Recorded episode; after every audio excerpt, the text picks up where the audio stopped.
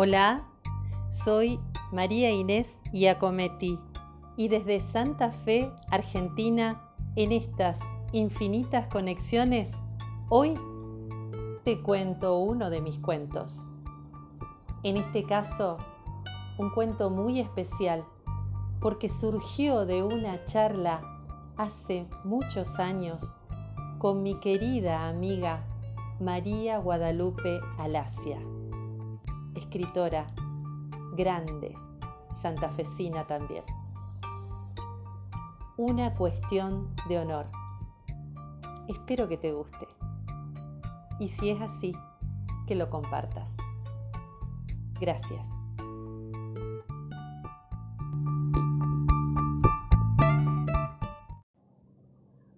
Una cuestión de honor. Sí, sí, ya lo sé. Me dirán que con 13 años ya es tiempo de que aprenda del trabajo de mi padre. Jerónimo, como primogénito de la familia, a usted le toca el honor de reemplazarme mientras dure mi dolencia, mi hijo. Esta es una cuestión de honor y de valor. Sí, padre, como usted diga. Sé que se sintió orgulloso de mí porque me palmeó la espalda y estiró su mano diestra para tomar firme y con entusiasmo la mía. Claro que jamás le diría yo lo que realmente pensaba. Cuestión de honor. Como si me estuviera dejando a cargo de la mayor y más riesgosa de las tareas. Cuestión de honor. ¿Acaso alguien me preguntó si a mí me gusta ese trabajo? ¿Si me siento bien siendo el hijo mayor? ¿O si me da miedo la oscuridad. Pero bueno, a mi padre lo conoce todo el pueblo. Casi podría decirse que es el más famoso farolero de estos pagos. Sí, no se rían. Farolero. Es el gran encargado de poner luz a la noche. Es el hombre más importante de la lumbre y las candelas. ¿Pueden imaginarse un trabajo más aburrido? Yo digo que el Tata Dios, si hubiera querido menos oscuridad, hubiera creado más lunas llenas que se quedaran todo el año decorando el cielo, o hubiera sido más generoso con las estrellas dejándolas cerca de la tierra, más abajo. Están tan altas las pobres ni hablarles se puede. ¿Y las luciérnagas? O insondúes, como les decía mi abuelo. Díganme si no son una creación maravillosa, pero ¿no podrían haber sido un poquito más grandes? ¿Cuánto trabajo hubieran aliviado? Sé de hermanos indios que se esmeran en juntarlas en sus chuspas para simular lámparas de noche pero no hay derecho. Además, muchas señoras y señores ricos salen con sus sirvientes que les llevan las velas y hacen fácil el camino. ¿Para qué más? ¿Qué más podría hacer yo? Aunque yo... Yo mejor pienso y no digo nada. Aparte en la familia, el único que habla es mi padre. Mi mamá y nosotros diez escuchamos y obedecemos. Pobre mamá. A veces me pregunto cuántas ganas tendrá de hacer otra cosa que no sea amasar pan y criar hijos. Pero eso tampoco se dice ni se pregunta. Así que voy a seguir con mis dudas de siempre, oyendo, pensando y callando. Jerónimo, llegó el momento. ¿Preparó todo lo que le dije, mi hijo? Sí, padre. Ya tengo la escalera, el aceite, las velas. Pero no pensará vestir esos calzones usted, ¿verdad? No dejará que la noche lo encuentre sin prestancia. ¿No estoy bien así, padre? Era claro que algo no estaba bien, porque mi padre sacudió lentamente la cabeza de un lado a otro, pasó sus dedos por la frente y se rascó un poco por debajo del sombrero. Mire, hijo, creo que tengo que hablarle antes de su partida. Me acompañó al rincón del patio en el que la ruda macho parecía esconderse tras la dulzura de los jazmines y mientras el sol todavía iluminaba con fuerza, nos sentamos en las sillas de madera cansada. Cuando nos vio, mi madre llamó a mis hermanos más chicos, que corrían por todos lados, y el silencio se sintió invitado a la charla que yo ni siquiera esperaba. Usted va a asistir a la mayor ceremonia que alguien haya imaginado nunca, Lamento que mi pierna se haya roto y esto le llegue tan de improviso. Está bien, padre, yo no dije nada. Lo sé, mi hijo. Pero aún no entiende de lo que le estoy hablando. Esta noche usted va a hacer la prolongación del sol y la molestia de las sombras. Usted va a darle batalla al viento que a veces se empecina en apagar la noche para andar de correrías sin ser advertido. Jerónimo, cada candela que usted haga brillar va a competir con la cruz del sur y va a dar celos a las demás estrellas. Eso no es broma, mijo. Además, la luna lo estará observando paso a paso y si usted le cae en gracia, tal vez hasta le dé su permiso de luz. ¿Va entendiendo? Sí, sí, padre, claro que entiendo. Mi cabeza estaba más confundida que nunca. ¿De qué clase de extraña ceremonia hablaba mi padre? ¿Tendría que tener más miedo del que ya tenía? ¿Qué hubiera hecho cualquiera con esas palabras que parecían tan serias pero que, para mí, eran tan exageradas? Por si las moscas, ni una sonrisita salió de mi boca. Ese sí que hubiera sido un gran error, ¿no les parece? Además, mi mayor preocupación era el peso de la escalera que mi padre acarreaba con tanta facilidad permiso de luz? ¿Qué habrá querido decir con eso? Para el colmo, tenía que preguntarle algo y ahora no sabía si preguntar o no. Seguro me ha de decir que soy una briboca, que no entendí nada, pero... Padre, ¿por dónde debo empezar? ¿Cuál es el primer farol y cuál el último? Mi querido Jerónimo, desde esta noche, la oscuridad para usted no tendrá secretos. El corazón lo irá orientando, mi hijo. ¿Qué tiene que ver el corazón, padre? Mucho, hijo. Tiene mucho que ver. Cada noche será distinta porque su corazón joven latirá ágil como un caballo encabritado o simple y sereno como el rocío de primavera. El orden de luz le llegará desde lo más hondo de su entraña y el olor a tierra mojada que el río regala a la madrugada dirá cuándo es tiempo de volver a casa. Ah. Y ahora vamos, vamos, vamos adentro, que voy a prestarle mis ropas para que vista como es debido. Apúrese. Mis ojos se habían quedado tan abiertos que podría haber juntado todo el polvo del patio en ellos. Mamita querida, ¿en qué lío estaba por meterme? Así sí, sí, así está bien, aunque un poco desgarbado para mi gusto. Le hace falta olla, mijo. A ver, calzones, chiripá, faja, sayuela, pañuelo al cuello y sombrero. Eso es. Está listo. Sentí flamear mis piernas. La holgura de los atuendos me ayudó en la valentía. Que el Tata Dios me lo acompañe y el firmamento sea su cobijo. Las palabras de mi padre sonaban y resonaban en mi aturdimiento, mientras el beso de mi madre aún me hacía cosquillas en la cara. Caminé bastante arena y la escalera pesaba. ¿Por qué no me dijo cuál es el primer farol?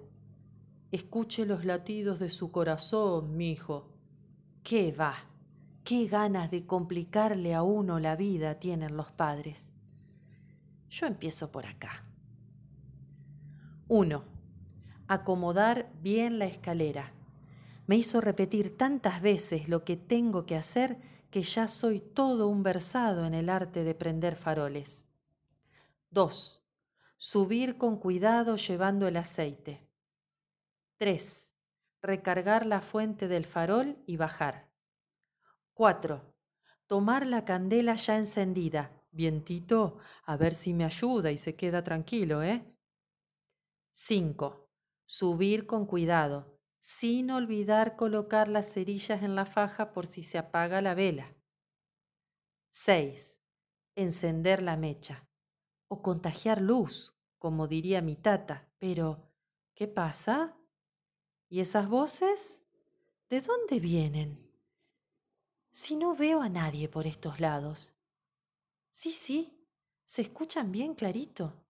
Debe ser este trabajo tan pesado que recién empiezo y ya estoy alucinando. ¿En qué paso iba? Ya me desconcentré. Ah, sí, sí.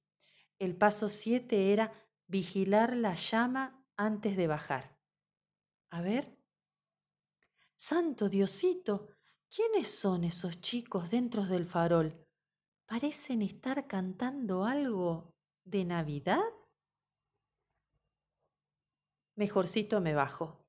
La tarde me está jugando chueco y tengo que seguir. A ver, a ver. Aquel. Aquel será el próximo farol.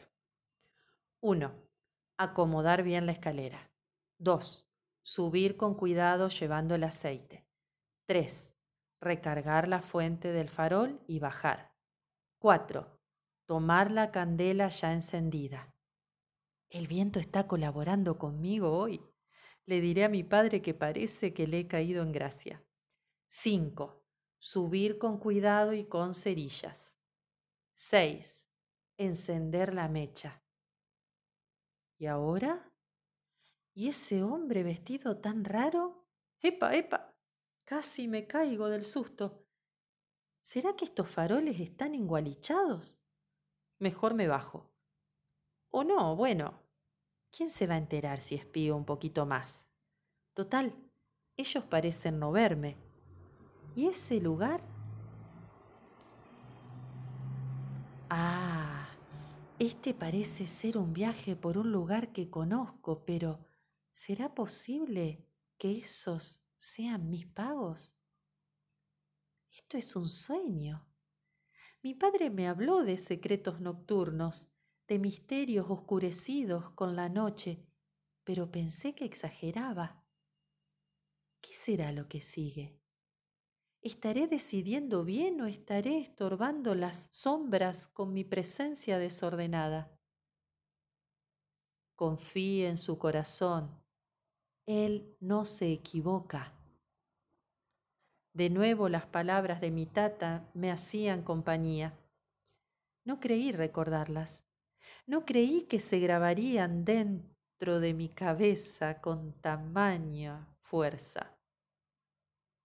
A veces escuchamos a nuestros padres, pero no les prestamos atención.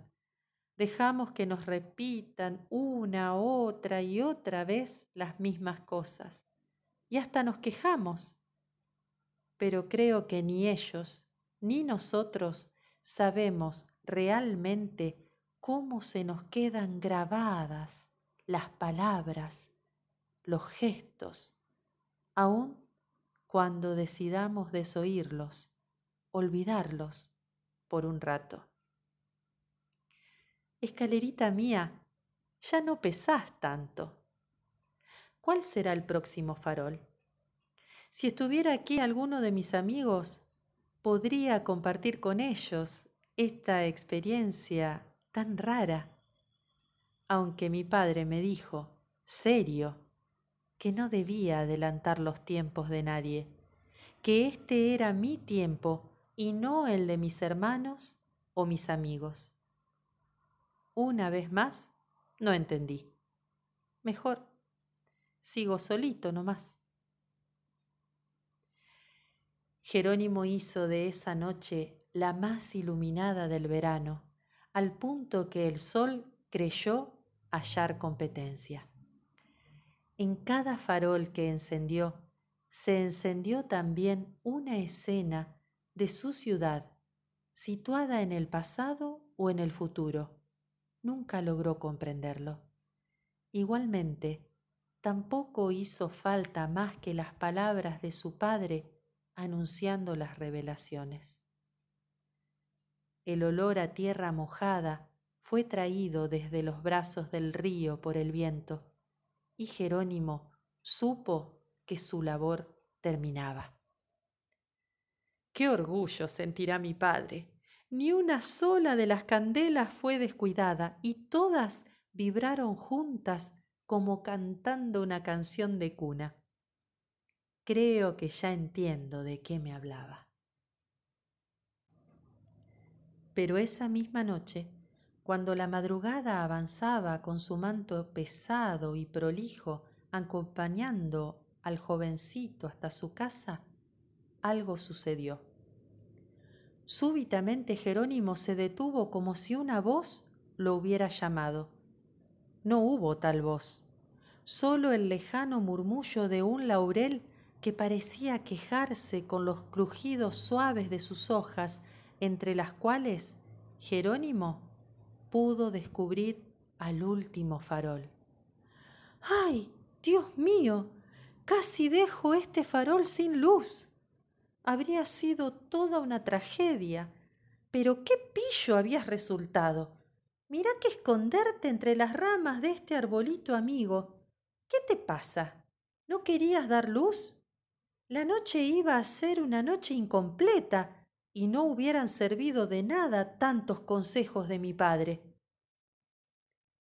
El frondoso laurel, casi con vergüenza, comenzó a distender sus ramas para descubrir al farol que extrañamente parecía iluminar aún sin estar su luz encendida, aunque Jerónimo no lo notó.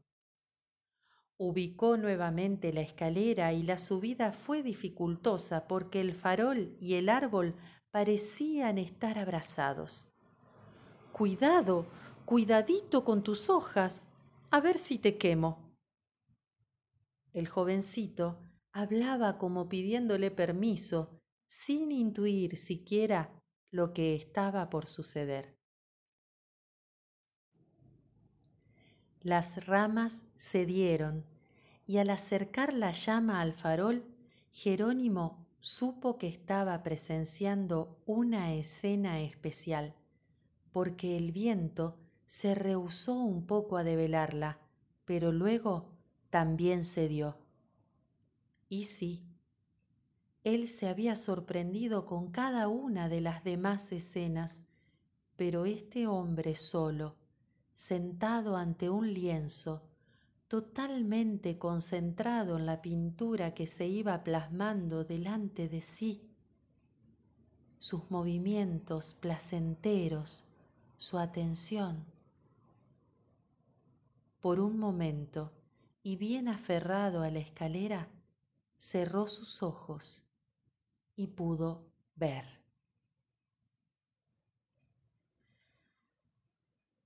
Luego de unos cuantos años de trabajo entre farol y farol, aquel hombre solo, feliz, sentado ante un lienzo, sería el mismo Jerónimo plasmando en pinturas cada una de las escenas que secretamente presenció en las ceremonias de luz y que retuvo en su memoria con minuciosidad desde que, como una cuestión de honor, le tocara reemplazar a su padre farolero. María Inés Iacometti, Santa Fe, Argentina.